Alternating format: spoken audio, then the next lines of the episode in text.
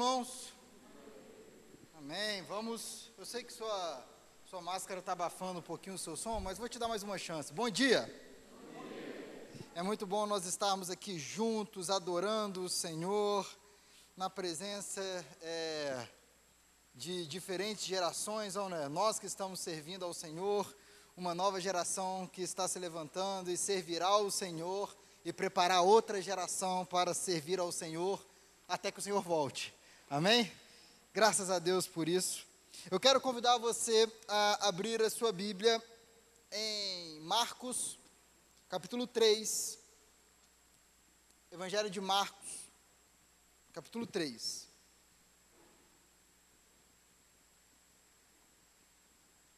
E como sempre, eu peço que você mantenha a sua Bíblia aberta para que nós, para que você não tenha que abrir a todo momento, porque vamos ler alguns versículos no decorrer da mensagem. Marcos capítulo 3, nós vamos ler a partir do versículo 7.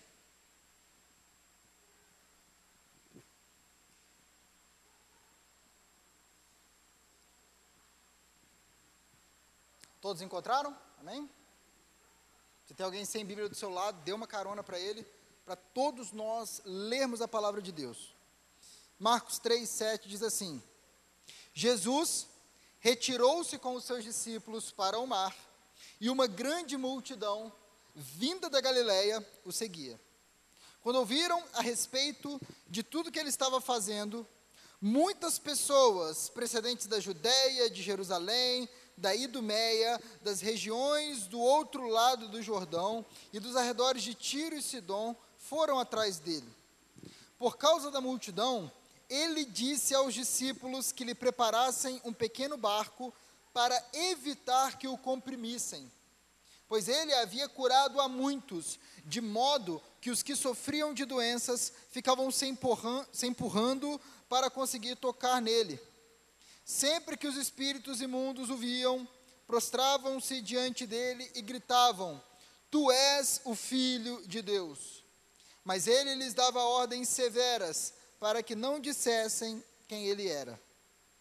Jesus subiu a um monte e chamou a si aqueles que ele quis, os quais vieram para junto dele.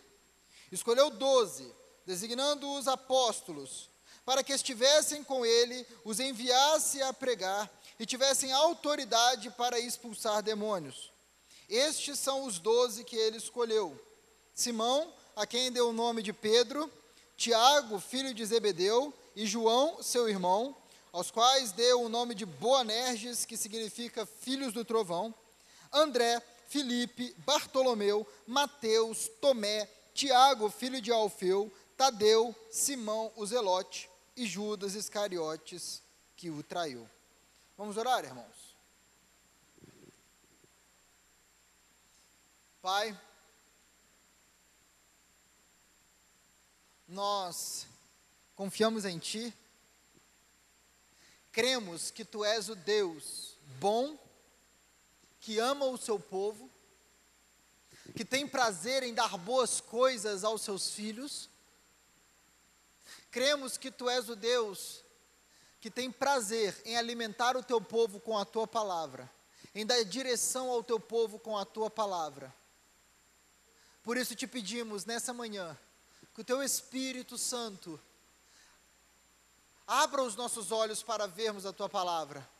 Alimente-nos com o verdadeiro alimento, te pedimos isso, dependemos de ti para isso, ó Pai. Sem ti não conseguimos ver, sem teu espírito não conseguimos ouvir. Por isso clamamos a ti. Somos gratos pela oportunidade de podermos abrir a Bíblia e ouvir a tua voz. E te pedimos, que o Senhor abra os nossos olhos e fale conosco, para a tua honra, para a tua glória e para o louvor de Jesus Cristo, nosso Senhor. Amém. Amém. Amém. Queridos irmãos e irmãs, o título da mensagem de hoje é uma pergunta. E é uma pergunta que eu desafio você sair daqui dessa manhã com uma resposta. A pergunta é: por que você segue a Jesus? Porque você segue a Jesus Cristo o Filho de Deus? E o meu objetivo nessa manhã é que você saia daqui com uma resposta bem clara na sua mente. Porque é crucial sabermos o motivo pelo qual nós viemos à igreja, o motivo pelo qual nós oramos, cantamos, adoramos, o motivo pelo qual estamos aqui juntos nessa manhã. No Evangelho de Marcos, quando nós chegamos a essa passagem, na verdade, essa passagem está no meio de duas passagens maiores. Antes do versículo 7, nós vemos uma oposição a Jesus crescendo cada vez mais. E depois do versículo 19, que nós lemos, nós continuamos a ver uma oposição a Jesus. Eu quero convidar você a ver isso na sua Bíblia junto comigo. Volte a página da sua Bíblia e vá até o capítulo 2 de Marcos. Do início do capítulo 2 até o versículo 6 do capítulo 3, nós vemos uma oposição a Jesus que cresce cada vez mais. Se você ver no versículo 6 e 7 do capítulo 2, você vai ver mestres da lei questionando Jesus, rejeitando Jesus no seu coração, dizendo: por que esse homem fala assim?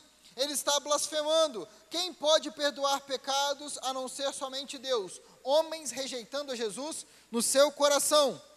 No versículo 16, você vai ver os mestres da lei questionando os discípulos de Jesus. Eles rejeitam no coração e depois questionam os discípulos. Por que ele come com publicanos e pecadores? No versículo 18, você vai ver mais uma vez os mestres da lei questionando, mas agora eles não questionam no coração, eles não questionam os discípulos, eles questionam Jesus diretamente e dizem assim: por que os discípulos de João e os dos fariseus jejuam, mas os teus não? Versículo 24, mesma coisa. Os fariseus lhe perguntaram: Olha, por que eles estão fazendo o que não é permitido no sábado? E essa oposição vai crescendo, crescendo, crescendo, até chegar no versículo 6 do capítulo 3, que diz assim: Então os fariseus saíram e começaram a conspirar com os herodianos contra Jesus sobre como poderiam matá-lo. Então, o que começa com uma rejeição no coração, cresce ao ponto daqueles homens estarem decididos a matar Jesus. Depois dessa passagem que nós lemos, do versículo 7 até o versículo 19, nós temos um outro conjunto de passagens de mais uma vez, pessoas se opondo a Jesus. Do versículo 21, do capítulo, perdão, do versículo 20 até do capítulo 3 até o versículo 35, você vai ver, eu vou citar aqui rapidamente por causa do tempo, mas você vai ver que os mestres da lei e a, e a própria família de Jesus se levanta contra ele. A família de Jesus, Maria e os irmãos de Jesus começam a falar que Jesus está louco, que Jesus ele está fora de si. E os mestres da lei falam que Jesus estava endemoniado, que ele estava expulsando demônios pelo poder do próprio Satanás. Então, nós temos duas passagens de pessoas que estão rejeitando a Jesus, de pessoas que estão se opondo a Jesus. E no meio dessa passagem, nós temos, no meio dessas duas passagens, nós temos o texto que nós lemos aqui. E se você olhar nesse texto, do versículo 7 até o versículo 19, nós não temos um grupo de pessoas que estão contra Jesus. Nessa passagem, as pessoas elas não estão contra Jesus. Não é mencionado ninguém duvidando, ninguém questionando, ninguém fazendo planos para matar Jesus. Aqui está todo mundo procurando Jesus, querendo tocar em Jesus. Mas o interessante é que, até mesmo nessa passagem, aqui nós temos oposição, aqui nós temos oposição, e nessa passagem nós temos pessoas que estão indo atrás de Jesus, que querem ir até Jesus. Só que o evangelista, Marcos, ele vai mostrar que até no meio das pessoas que vão até Jesus, que seguem Jesus, até no meio dessas pessoas, existem diferentes tipos de seguidores. Aqueles que não tramam contra Jesus, não se opõem a Jesus, eles nem sempre são os mesmos existem diferentes tipos de seguidores de Jesus. Em primeiro lugar, Marcos vai mostrar que a multidão segue a Jesus por causa do seu próprio interesse, enquanto os apóstolos seguem a Jesus por causa do interesse de Jesus. A multidão e os apóstolos são dois grupos de seguidores de Jesus. Por quê? Porque seguem a Jesus por razões bem diferentes. O Novo Testamento, meu irmão, ele deixa claro que nem todo aquele que está no meio do povo de Deus e que diz que conhece a Jesus, de fato é um seguidor de Cristo. Nem todos aqueles que frequentam os templos religiosos, nem todos aqueles que postam versículos nas suas redes sociais, nem todos são seguidores de Jesus. No capítulo 7 de Mateus, Jesus, o próprio Jesus deixa isso bem claro, dizendo: Nem todo aquele que me diz Senhor, Senhor, entrará no reino dos céus. Jesus diz que no último dia muitos vão falar: Nós fomos na igreja, nós oramos, nós fizemos isso. E Jesus vai dizer: Para longe de mim, porque eu nunca vos conheci.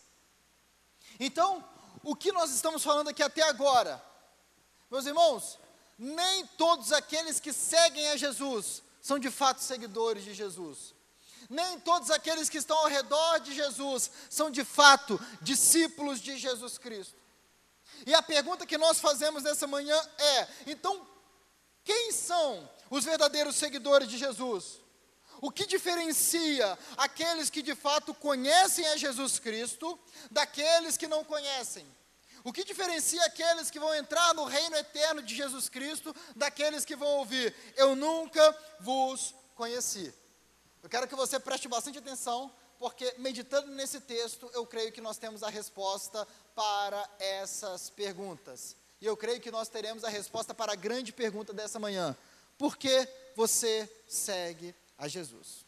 Amém? Então, nós temos dois grupos aqui, e eu quero falar separadamente sobre cada um deles.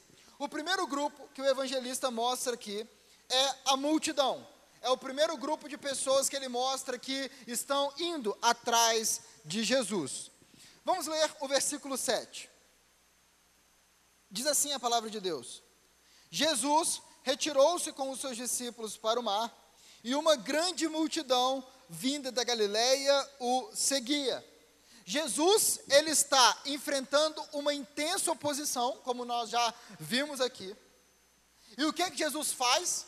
As pessoas começam a tramar a morte de Jesus, não tinha chegado a hora de Jesus morrer, então Jesus chama os discípulos e ele se retira para o mar, para uma praia deserta da Galileia, a fim de estar apenas com os discípulos. Só que as cidades, meu irmão, da Galileia, de Israel, elas são muito próximas. Hoje, se você visitar Israel, eu nunca visitei, espero visitar um dia, mas se você visitar Israel, você consegue percorrer o país quase inteiro de carro em questão de duas horas e pouco. É muito pequenininho. As cidades, elas são muito próximas, cerca de 5 quilômetros, 6, 10 quilômetros de distância. Então, quando Jesus se retirava para um local deserto, não era difícil as pessoas saberem onde Jesus estava e ir até Jesus e correr atrás de Jesus. E é justamente isso que acontece no versículo 8. Quando ouviram a respeito de tudo que ele fa estava fazendo, muitas pessoas procedentes da Judéia, de Jerusalém, da Idumeia e das outras regiões do outro lado do Jordão e dos arredores de Tiro e Sidom foram atrás dele. Quando as pessoas das outras regiões começaram a escutar que Jesus estava fazendo o paralítico andar, que Jesus estava expulsando demônios, que Jesus estava ensinando com autoridade, que Jesus estava curando até mesmo leprosos, coisas que não se via desde o tempo de Naamã. Meus irmãos, as pessoas, o que, que elas fazem? elas vão correndo atrás de Jesus, e por isso elas saem de todos os cantos do norte, do sul, do leste, do oeste elas saem de todos os cantos e vão até Jesus. Isso é bom, né? Parece, parece bom, é, é legal que as pessoas elas vão até Jesus, ótimo. Mas os versículos seguintes mostram que o cenário ele não é tão positivo assim. Os versículos 9 e 10 mostram por, que, por quais motivos as pessoas foram atrás de Jesus. Versículo 9 diz assim: Por causa da multidão, ele disse aos discípulos que lhe preparassem um pequeno barco para evitar que o comprimissem. Aqui a gente já tem um cenário que não é tão bom como parece. Na verdade, o cenário aqui, meus irmãos, ele é desolador. As pessoas vão até Jesus, mas Jesus ele precisa, ele precisa pedir aos discípulos que um barco seja preparado para que ele entrasse no barco e as multidões não comprimissem Jesus. Não, o, o, verbo aqui ele poderia ser traduzido como se as pessoas pressionassem Jesus, esmagassem Jesus. Sabe, é, lojas americanas na Black Friday, todo mundo se empurrando, esmagando ao outro, ou aniversário Guanabara, lá no Rio de Janeiro, né, no supermercado, que abre o portão e todo mundo disputa carrinho, joga todo mundo para o lado, gente fica apertada na grade. Esse era o cenário do que estava acontecendo ali. Jesus está, a multidão chega e a situação fica tão urgente que Jesus pede para os discípulos: Olha, vamos ali para um barco para que ele não fosse comprimido, para que ele não fosse esmagado pela multidão. Entenda, a multidão não tem nenhum respeito por Jesus. As pessoas, a, a, a multidão, ela vai atrás de Jesus, mas ela vai atrás de Jesus pelos motivos errados elas vão até Jesus não para seguir um mestre, não para seguir o rei dos reis, mas elas vão até Jesus para arrancar a cura de um curandeiro. Elas não vão até Jesus por causa de Jesus, elas vão até Jesus por causa de si mesmas. Elas querem atender os seus próprios interesses. Elas não vão até Jesus para seguir Jesus, elas vão até Jesus para obter coisas de Jesus, para arrancar coisas de Jesus. Nós vemos uma multidão que é gananciosa, que é egoísta, uma multidão que pensa somente em si. Pense comigo por um instante, meu irmão. Quais são os dois maiores mandamentos que Jesus ordena? Ame o Senhor, o teu Deus, de todo o seu coração, correto? E o próximo é? Ame o seu próximo como a si mesmo. Esses foram os dois maiores mandamentos. Em outras palavras, coloque Deus em primeiro lugar, coloque os outros na sua frente e só depois vem você. Deus em primeiro, o próximo em segundo e você em terceiro. Só que quando você olha para essa multidão aqui, você não vê nenhuma dessas coisas. Você vê a ordem invertida. Em primeiro lugar, não existia nenhum amor por Jesus nessa situação. A cena parecia um monte de piranha devorando uma capivara. Jesus está ali no meio e as pessoas querem encostar de Jesus, querem arrancar de Jesus aquilo que elas necessitam. Elas estavam comprimindo, esmagando Jesus ao ponto de Jesus ter que entrar no barco porque a situação estava insustentável. A postura da multidão é diferente da postura daquela mulher que se achega aos pés de Jesus, chora aos pés de Jesus, e enxuga as suas lágrimas com os seus cabelos. A diferença da multidão é diferente da postura daquele homem que Jesus disse que estava indo até a sua casa e o homem fala: Senhor, eu não sou digno de te receber no meu teto. A postura é diferente. Esse é o comportamento da multidão. É alguém que quer arrancar, não, não tem amor por Jesus, nenhum, quer arrancar coisas de Jesus. Mas a multidão também não tem nenhum amor pelo próximo. Não existia isso. Versículo 10 diz assim: Pois ele havia curado a muitos, de modo que os que sofriam de doenças ficavam se empurrando para conseguir tocar nele. Olha só, as pessoas estavam se empurrando para conseguir tocar em Jesus. Não existia nenhum amor pelo próximo.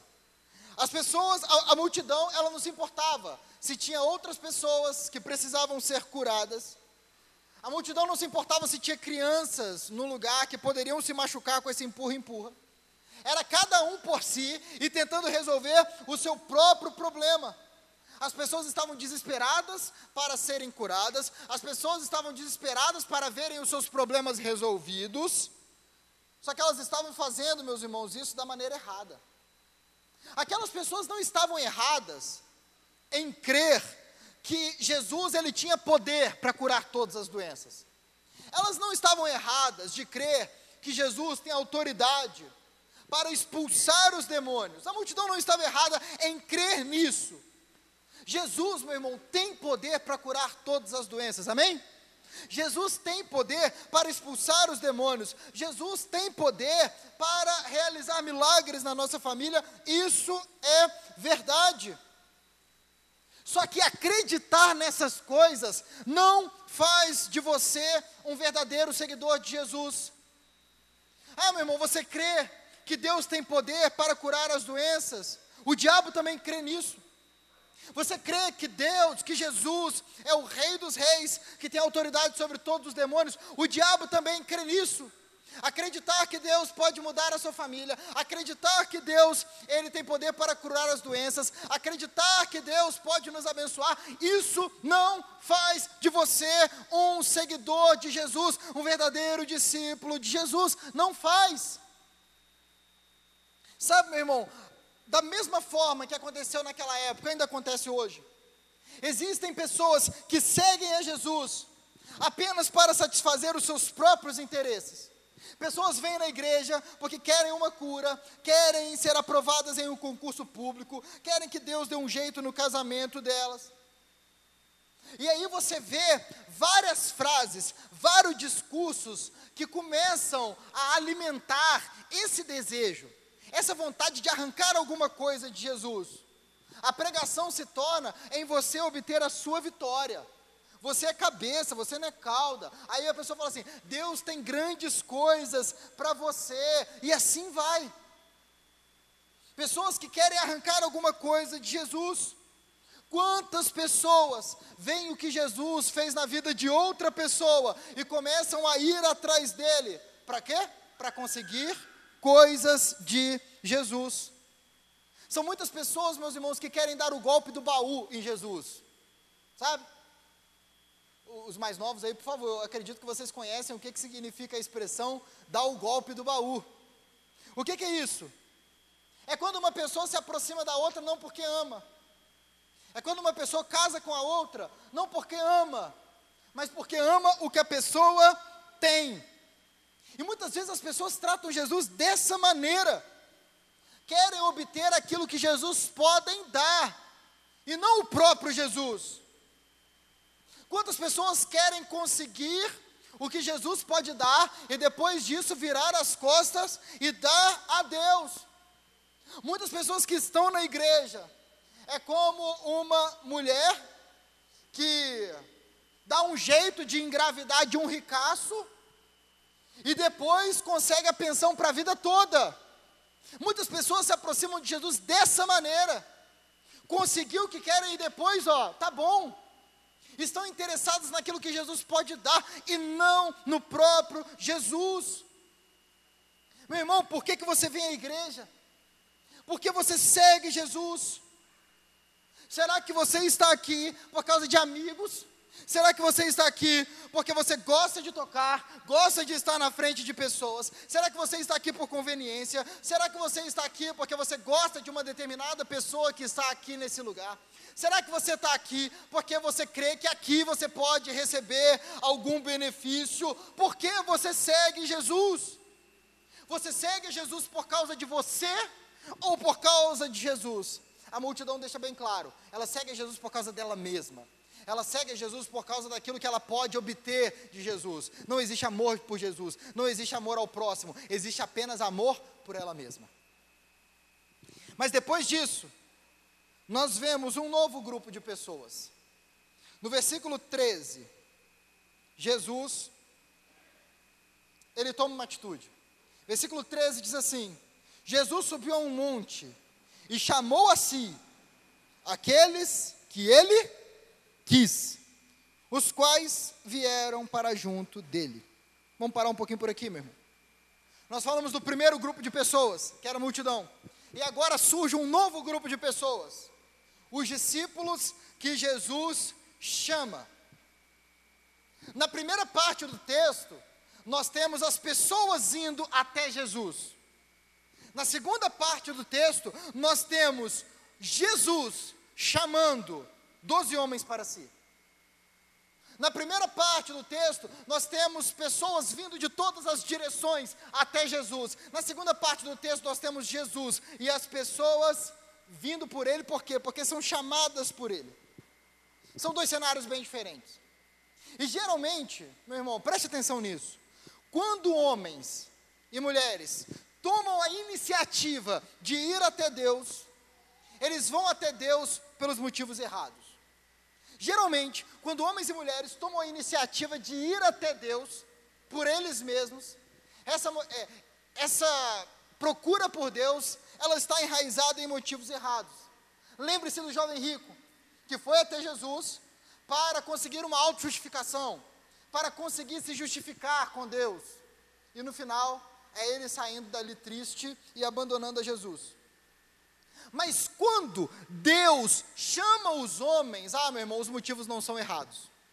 Quando o próprio Deus chama os homens, Ele chama os homens de acordo com a sua vontade, de acordo com o seu propósito. Guarde isso bem no fundo do seu coração, meu irmão. Os verdadeiros seguidores de Jesus são aqueles que são chamados por Jesus, são aqueles que são convocados e chamados por Ele. Jesus, meu irmão, ele é diferente de todos os outros mestres. Ele é diferente de todos os outros mestres. Na época, você tinha os rabis, os mestres que faziam discípulos, que ensinavam a lei de Deus. E meu irmão, nunca um rabi ia atrás do aluno. Nunca. Nunca um professor ia atrás do aluno falando assim: vem cá, deixa eu te ensinar. Não. Era sempre o aluno que ia atrás do rabi. Era sempre o, o, o aluno que falava assim: por favor, deixa eu te seguir, me ensina a seguir a Deus. Mas aqui é o contrário.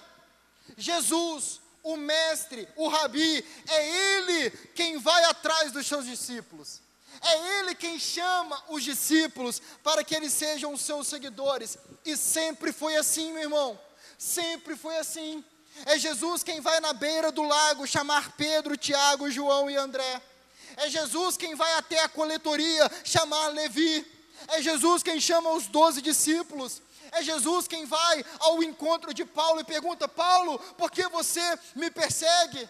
Qualquer pessoa que faça parte do povo de Deus, qualquer pessoa que segue a Jesus Cristo, só segue a Jesus porque foi chamada por Ele. Meu irmão, você só segue a Jesus porque um dia Jesus te chamou. Eu só sigo a Jesus porque um dia Jesus me chamou.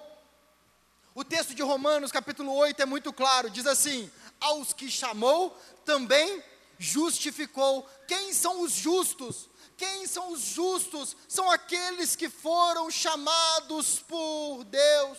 Meu irmão, não fomos nós que subimos uma montanha, construímos uma casa, não, for, não fomos nós que construímos uma escada gigante, uma torre e chegamos até Deus. Não! Foi Jesus Cristo que veio até nós. Foi Ele que deixou o céu, deixou a sua glória, morreu em uma cruz, ressuscitou e disse: sigam-me, e nós fomos até Ele. Os seguidores de Jesus não são como a multidão não são aqueles que vão até Jesus para arrancar alguma coisa de Jesus, não. Os seguidores de Jesus são aqueles que são chamados por Ele e por isso vão até Ele. Como eu já disse aqui, a multidão segue Jesus para alcançar os seus próprios interesses. E os chamados por Jesus? Eles seguem Jesus para quê? Porque eles devem seguir a Jesus. O versículo 14 diz assim: Escolheu doze designando-os apóstolos. Para quê? Para que estivessem com ele, os enviasse a pregar e tivessem autoridade para expulsar demônios. Jesus, ele chama os discípulos para quê? Em primeiro lugar, para que os discípulos estivessem com ele. Primeira coisa. Primeiríssima coisa. Jesus chama os discípulos para quê? Para que eles estivessem com ele. Era diferente da multidão não se tratava de apenas tocar em Jesus, ser curado e ir embora. Não. Não se tratava de apenas conseguir o que quer. Não. Jesus chama os discípulos para que eles estivessem com Ele, para estar com Ele, para viver ao lado dele. Depois ele fala para pregar. Mas antes de pregar, antes de, expulsar, antes de expulsar demônios, Jesus chama para estar com ele. Você consegue ver isso, meu irmão? Jesus chama os discípulos para estar com ele. O fazer para Jesus vem depois do estar com Jesus. O agir para Jesus vem somente depois de estar com Jesus. Ser seguidor de Jesus, ser um discípulo de Jesus, significa, antes de qualquer outra coisa, meu irmão, significa estar com Ele, significa viver com Jesus. Fazer a obra do Senhor requer estar ligado com o Senhor da obra. Isso, meu irmão, quero abrir um parênteses aqui rapidinho. O critério para uma pessoa fazer qualquer coisa na igreja deveria ser, antes de tudo, essa pessoa viver com Jesus Cristo. Sabe, nós temos músicos aqui na igreja que estão tocando cada vez melhor, graças a Deus por isso, mas sinceramente, o meu maior interesse não é se você é um músico talentoso.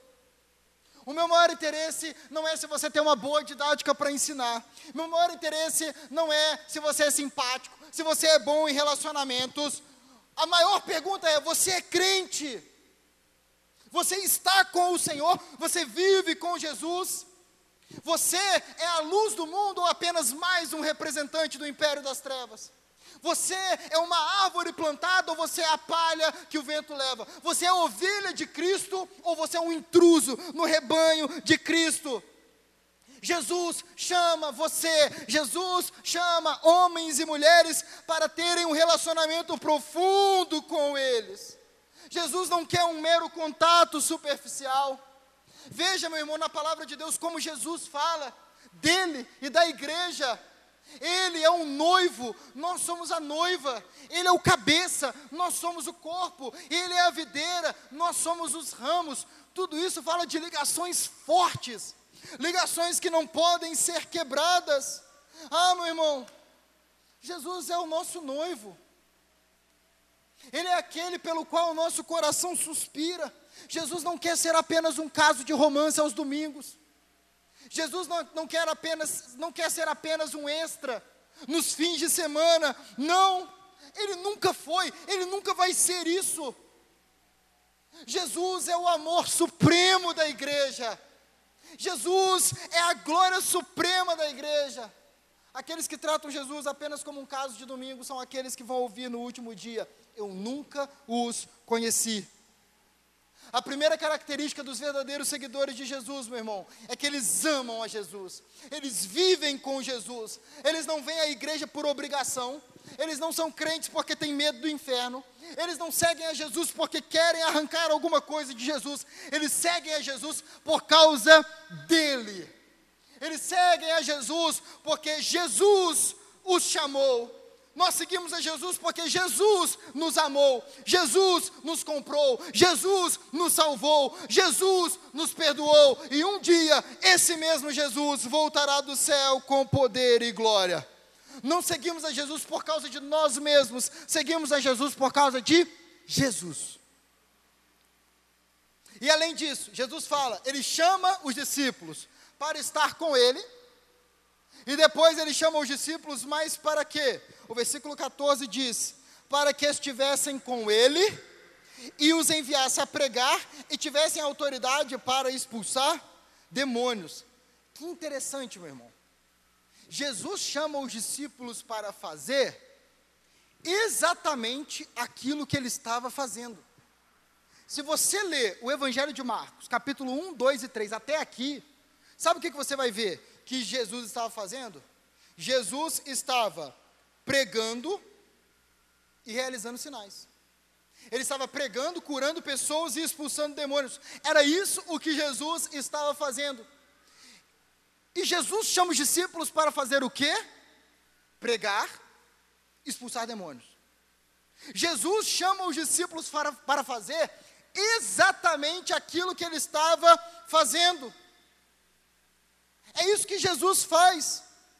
Jesus chama os discípulos para fazer o que ele estava fazendo. Muitas pessoas hoje dentro da igreja falam assim: ah, você precisa se encontrar, é ou não é? Você precisa achar a sua voz. Você precisa ser você mesmo. Nada disso, meu irmão. Um seguidor de Jesus não é como ele mesmo. Um seguidor de Jesus, ele é como Jesus. Se você tentar achar a sua voz, se você procurar a si mesmo, sabe o que, que você vai encontrar? Você vai encontrar você. Você vai encontrar um pecador rebelde que não consegue seguir a Jesus. Se você procurar a si mesmo, você vai encontrar uma pessoa que arruina a própria vida. Uma pessoa que não é capaz de amar a Deus, não é capaz de amar o próximo, é isso o que você vai encontrar. Mas se você seguir a Jesus Cristo, você vai encontrar a Jesus, e isso vai mudar tudo, meu irmão, tudo. Os discípulos, eles foram chamados para estar com Jesus e para fazer o que Jesus estava fazendo. Olha só, meu irmão, os discípulos não foram chamados por Jesus para receber coisas de Jesus. Eles são chamados por Jesus para quê? Para abraçar a missão de Jesus. Eles não são chamados para receber, eles são chamados para dar de si mesmos. A missão deles era a missão de Jesus, o ministério deles era o ministério de Jesus. Olha o contraste, é muito nítido.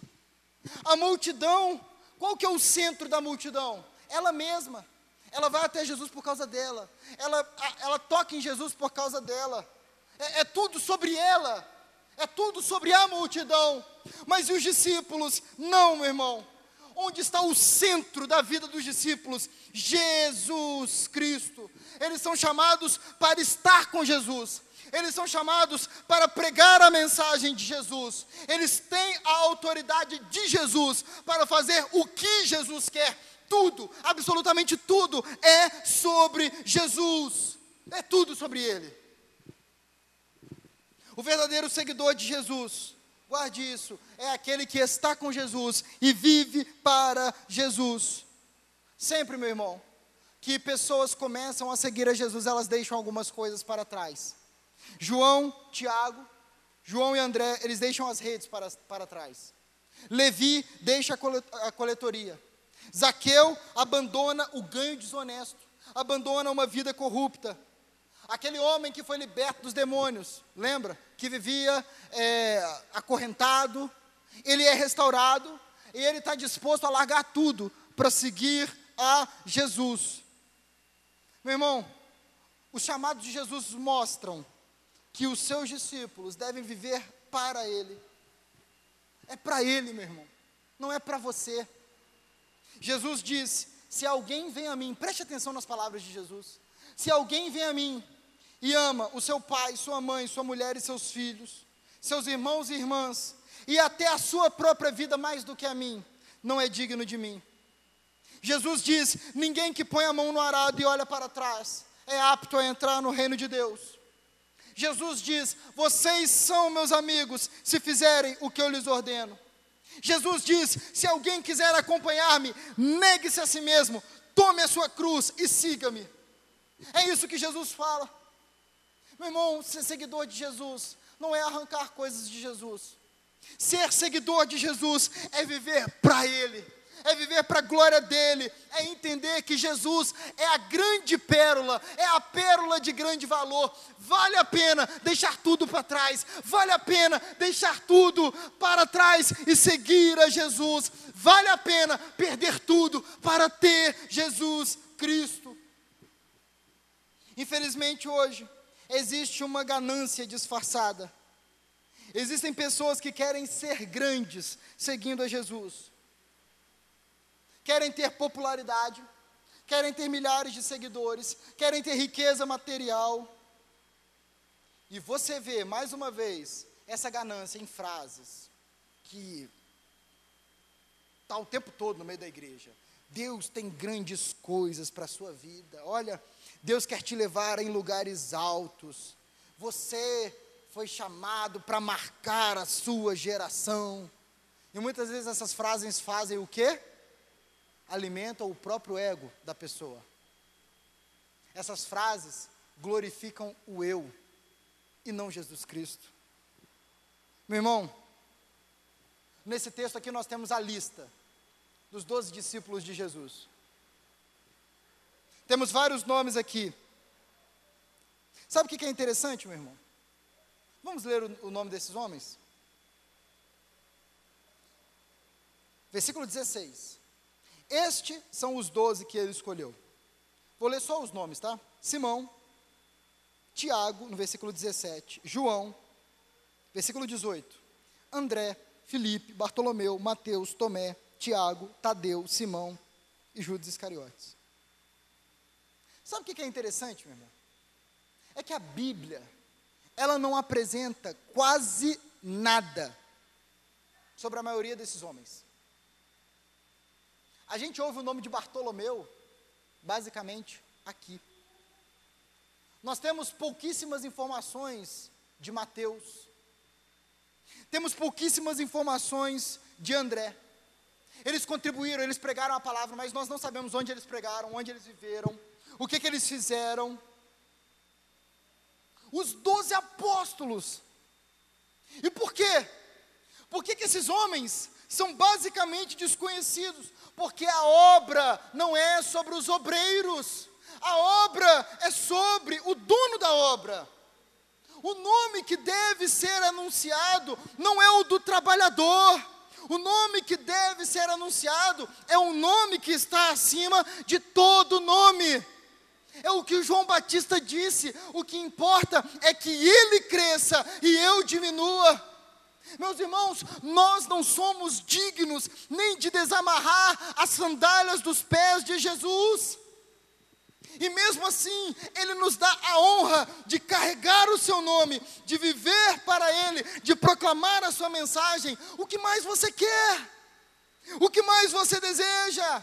Ele é o oleiro, nós somos o barro, Ele é o rei, nós somos os súditos, Ele está assentado no mais alto e sublime trono, e nós somos aqueles que declaram: Santo, Santo, Santo é o Senhor dos exércitos. O seguidor de Jesus vive com Jesus e para Jesus, Cristo é o centro. E eu concluo essa mensagem, meu irmão, lhe fazendo a pergunta: por que você segue a Jesus? Qual é o seu relacionamento com Jesus? Você vê Jesus como um meio para alcançar alguma coisa? Você vê Jesus como o degrau para alcançar aquele tesouro que você tanto quer? Ou você vê Jesus como o próprio tesouro? Você segue a Jesus porque você gosta da igreja, porque você gosta dos amigos, porque você gosta da convivência social. Você está aqui porque você toca, canta, fica diante das pessoas, ou você segue Jesus para estar com Ele e para viver para a glória dEle? Você segue Jesus para que você cresça ou para que Jesus cresça? As multidões elas estavam perto de Jesus fisicamente, mas elas estavam bem longe de ser discípulo de Jesus. Hoje existem muitas pessoas que frequentam as igrejas e falam que são seguidores de Jesus, mas estão nos templos pelos seus próprios motivos. Estão lá para si mesmas. Responda essa pergunta hoje, meu irmão. Por que você segue Jesus? Por que você segue Jesus? E eu lhe faço essa pergunta, sabe por quê, meu irmão?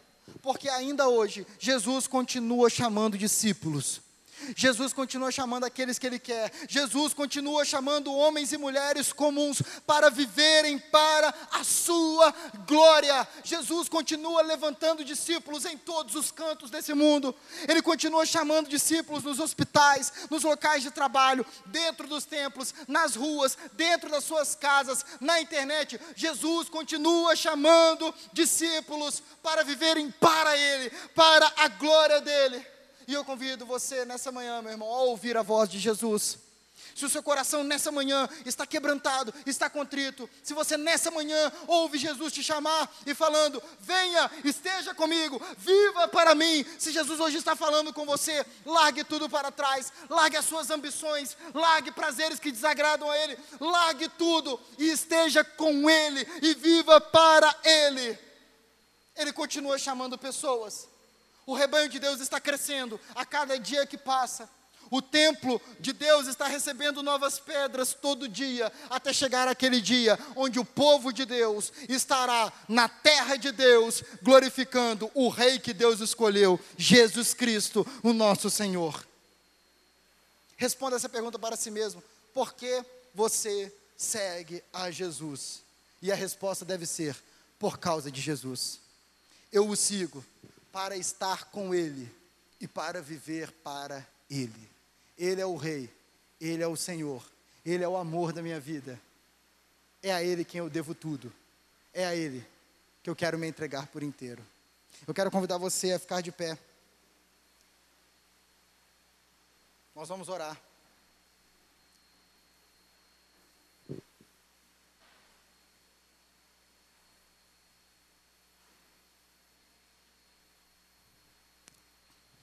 Pai, clamamos a Ti.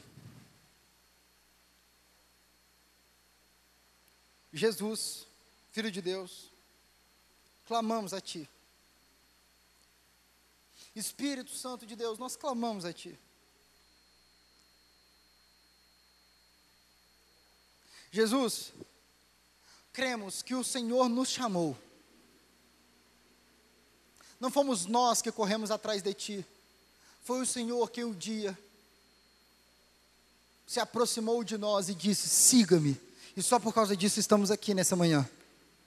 Só por causa da tua misericórdia, da tua graça. Jesus, tem misericórdia. Não queremos nos parecer com alguém que quer dar o golpe do baú, que está interessado naquilo que o Senhor pode dar. Não queremos, Senhor, ser alguém que te vê como um meio para alcançar alguma coisa que desejamos, não. Queremos que o Senhor seja o tesouro da nossa vida.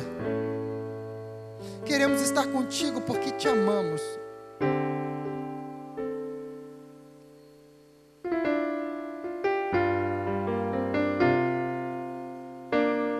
Eu te peço, Senhor Jesus, faça de nós uma igreja que te ama, uma igreja que deseja estar contigo, uma igreja que deseja viver para ti. Se tem pessoas aqui nesse lugar, Senhor, que ainda são meras frequentadoras, meras frequentadoras. Ah, Senhor Jesus, chama com o teu chamado eficaz, chama com a tua voz poderosa, a voz que cria a luz, a voz que destrói a morte, a voz que acalma a tempestade. Com essa voz, Jesus, chama pessoas aqui nessa manhã para te seguir. Eu te peço isso, Jesus. Faça o que só o Senhor pode fazer. E que essa igreja seja uma igreja centrada em Ti, que tenha o coração em Ti, que te louva por quem Tu és. Louvamos. E cremos que o Senhor vai responder a nossa oração. Oramos com fé. Amém, amém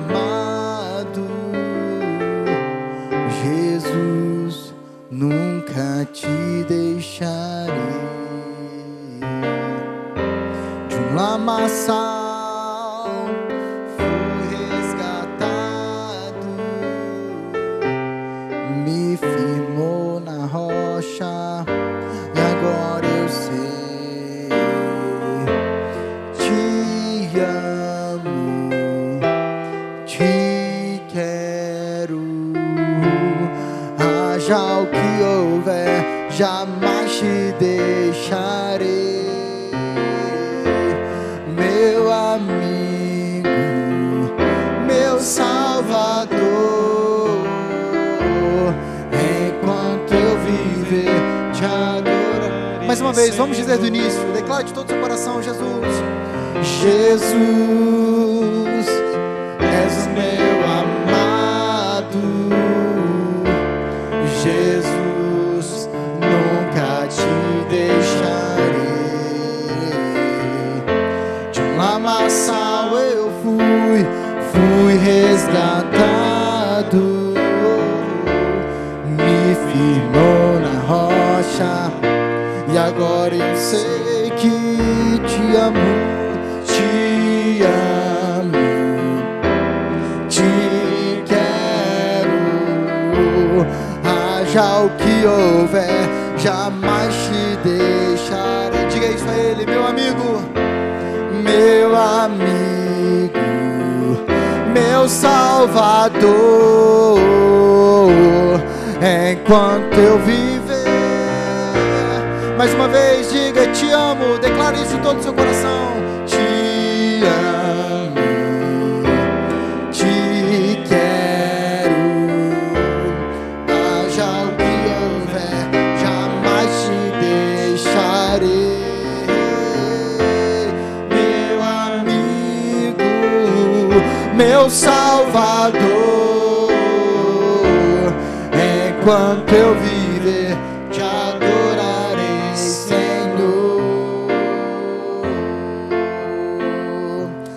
Senhor, nós somos gratos por ouvir a tua voz. Porque o Senhor nos, nos alimenta com a tua palavra semana após semana, e teu espírito nos faz crescer em santidade, nos torna cada vez mais semelhantes a Jesus. Pai, eu te peço que essa palavra entre no coração do teu filho, crie raízes profundas, gere frutos para a tua glória, para o teu louvor. Também oro, te pedindo que o Senhor dê um domingo abençoado a cada família aqui presente, a cada irmão, a cada irmã aqui presente. Eu oro, Senhor, porque tu és Emanuel, tu estás conosco. Tu és o Deus que está presente no meio do teu povo. Te louvamos e te agradecemos. Em nome de Jesus Cristo, nosso Senhor. Amém.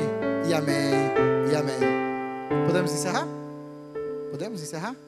Então, meu irmão, que a graça do nosso Senhor Jesus Cristo, o amor de Deus, nosso Pai, e a comunhão do Espírito Santo sejam com cada um de vocês. Vão na paz do Senhor, que Deus os abençoe. Diga uma palavra de bênção para o seu irmão antes de ir embora. Tenha um bom domingo. Vá na paz do Senhor Jesus. Amém.